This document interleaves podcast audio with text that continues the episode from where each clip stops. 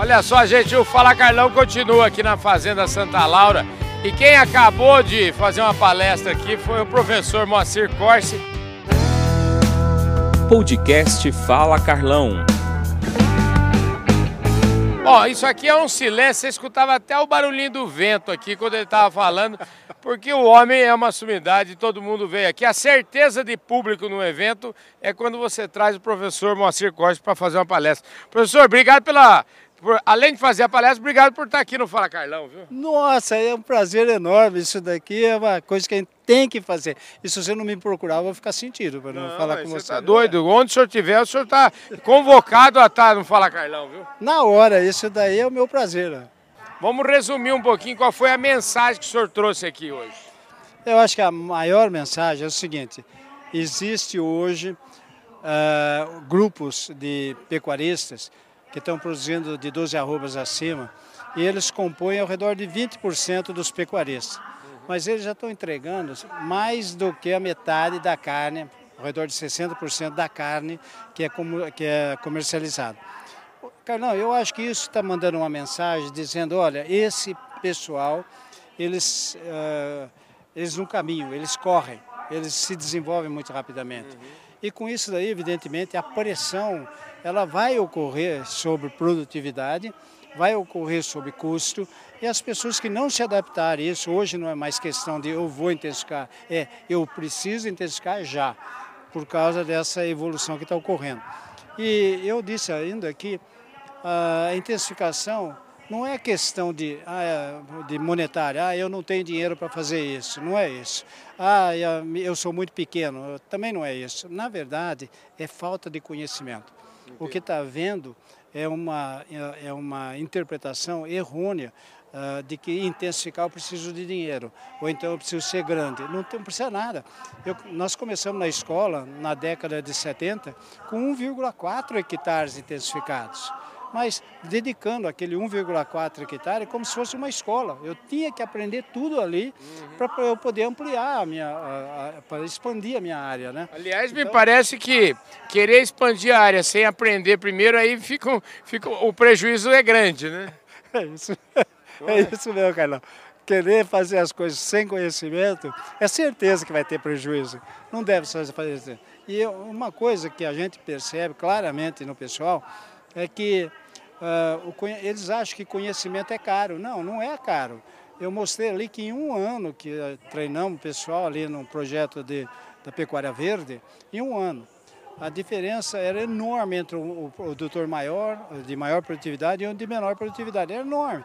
Em um ano passou a ser 22%. Quer dizer, é muito rápido o aprendizado, porque esse pessoal que trabalha uh, nessa atividade, se ele tiver interesse, eles são muito bons, eles são ótimos observadores e auxilia muito na evolução do projeto. Então, é possível, em pouco tempo, a gente adaptar uh, as informações ao uso do produtor, ele aplicar isso e ter retorno. Então, eu acho que tem de fazer isso, tem de continuar fazendo isso, para que a gente tenha pequenos produtores, médios e grandes, tenham todos a mesma oportunidade de crescer junto nessa, nessa grande oportunidade que a pecuária nos dá. Quando a gente fala integração, a gente pensa assim, a gente tem um pecuarista que faz, que decide reformar um pasto, começa a fazer, é, plantar soja. E eu conheço muitos cenários assim, o cara começou para reformar. Mas daí o negócio foi tão bom que ele falou, não, eu, ele, ele, ele, não reformou só não, ele virou agricultor. Então assim, o pecuarista tem tendência a virar também um agricultor e por outro lado, existe o agricultor que já é um agricultor tecnificado, que faz duas safras e que também pode fazer a terceira safra com boi. O que, que, é melhor aí nessa situação, hein? Ah, ah, dá a impressão, sempre dá a impressão que o agricultor virar pecuarista é mais fácil, né? Porque ele, ele já é tecnificado, etc. Mas a gente está vendo só uma parte da tecnologia, aplicada a tecnologia na, na, na, na, agricultura, que evidentemente muitos dos itens que se emprega na agricultura vai ser empregado na pecuária também. Uhum. Mas uh, o pecuarista ele tem a chance de começar a intensificar o processo, inclusive com uma reforma de pasto com a, com a agricultura mesmo. Mas ele tem de entender que ele precisa procurar uma maneira de melhorar a produtividade, ter garantias de que ele vai ter uma sustentabilidade no processo e vai se perenizar naquela, naquele processo. Uh, eu acho que os dois têm oportunidades semelhantes, depende só da a dedicação, a vontade de aprender, a vontade de aplicar, corrigir erros. Eu mostrei no último slide, eu mostrei que a balança na propriedade ela é imprescindível. É ela que nos dá uma condição de avaliar como que eu estou manejando o pasto. Uhum. Se eu estou ganhando pouco peso nos animais, é porque tem algum erro no manejo. A balança me diz isso. Se a minha pesagem for frequente, uma vez por mês, por exemplo, ela toda hora corrige o meu sistema. E outra coisa, quando você tem um ganho de peso, você sabe quanto você está gastando. É um negócio muito simples, é pegar quanto eu gasto por mês na minha propriedade. Ah, por mês eu gasto tanto. Quantas cabeças eu tenho? Eu tenho tantas cabeças. Divide o gasto por mês pelo número de cabeças, você sabe quanto você está gastando por mês por cabeça por dia, por cabeça, né? Então, ah, eu estou gastando uh, por mês mesmo. Eu, gasto, eu tenho tantos por mês de gasto. Eu tenho, divido pelo número de cabeça, eu acho quanto eu gasto por mês. Bom, aí eu, falo, bom, por mês agora eu vou dividir por dia, por 30, eu vou achar por dia. Aí você faz a, a relação, ó, eu estou gastando tanto por dia, eu preciso ganhar tanto tanto de peso nos animais para pagar esse custo. É um negócio simples, é uma, é uma matemática de primário. E aí você pesando, você fala, eu estou ganhando dinheiro, eu estou ganhando dinheiro. E cada vez você se anima mais quando você está ganhando esse dinheiro. E é exatamente isso que falta no pecuarista.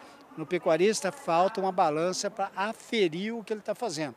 Coisa que o agricultor faz todo o talhão, em toda a tecnologia que ele aplica, ele tem a máquina colhendo que dá para ele a área e dá a produtividade. Então é fácil ele fazer a conta, ele faz a conta na hora. E o pecuarista ele não tem balança, então ele não tem, na verdade, uma maneira de fazer uma gestão sobre a produção. Eu diria assim, fazer uma camiseta Eren, é básico o negócio. Né? É, tem balança, medir, sem, sem medição a gente não gerencia nada, né? Evidente, a gente não, nem sabe para onde está andando, né? Uhum. Então, a balança é uma coisa que tem que ter na balança. Carlão, uma eu, eu tinha um professor que eu admirava muito, eu devo muito a essa pessoa, ele chama-se, ah, chamava-se Aristeu Mendes Peixoto. Eu, entrando na escola, eu tomava conta do, do, da parte de, de campo, porque é o que eu precisava fazer. E um dia eu cheguei muito, muito assim, mostrando pela minha expressão corporal que eu estava muito chateado. É, tá, uma hora de cafezinho, estava só eu e o doutor Esteu tomando um café. Era muito cedo. Aí ele perguntou, é, parece que você está meio chateado. Eu falei, não estou chateado. Aí ele falou, por quê? Foi porque eu vendi um gado da minha mãe e depois eu vi que eu fiz uma conta, eu vendi mal. Ele falou, ah, é? E quem comprou? Falei, é um comprador que é da região lá. Ah, é? E ele faz muito negócio? Eu falei, é, faz, faz bastante negócio. Quantos negócios? um por dia? Não, não, ele compra mais gado que um por dia. Ele, ele é muito ativo, não sei o quê. O que, que é então? Uns 40, 50 por mês? É, mais do que isso, né? Aí ele falou para mim, e você acha que você vai ganhar do indivíduo desse? Você não pesa animal, né? esse cara faz negócio como... Você, é claro, você não precisa ficar chateado, porque você precisa fazer outra coisa. Aquela foi a mensagem que eu recebi, você tem que comprar a balança. Aquele mês eu comprei a balança. Parabéns, né? Porque aquele mês você aprendeu que se não medir, não gerencia não nada. Não gerencia nada. E, é, e como você foi criado nesse ambiente, você é. acha que você não precisa, você precisa. E quando você tem, aí que você vê a necessidade do processo. Tem de comprar balança e pesar. Tem de gerenciar o processo. Maravilha. Professor, tem salvação para o pecuarista, então? Nossa, tem muita salvação e independe da, independe do tamanho da propriedade e também da capacidade financeira dele. É conhecimento, ele precisa aplicar conhecimento. Eu mostrei lá que treinamento de um ano, o indivíduo sai de, de uma diferença absurda para uma diferença de 22% entre o melhor e o, e o pior produtor. E o melhor, melhor das coisas, quando ele percebe que ele é capaz, acaba o guru não existe mais o guru. Não existe aquela propriedade que é, é maravilhosa, não existe o, aquele produtor que sabe tudo.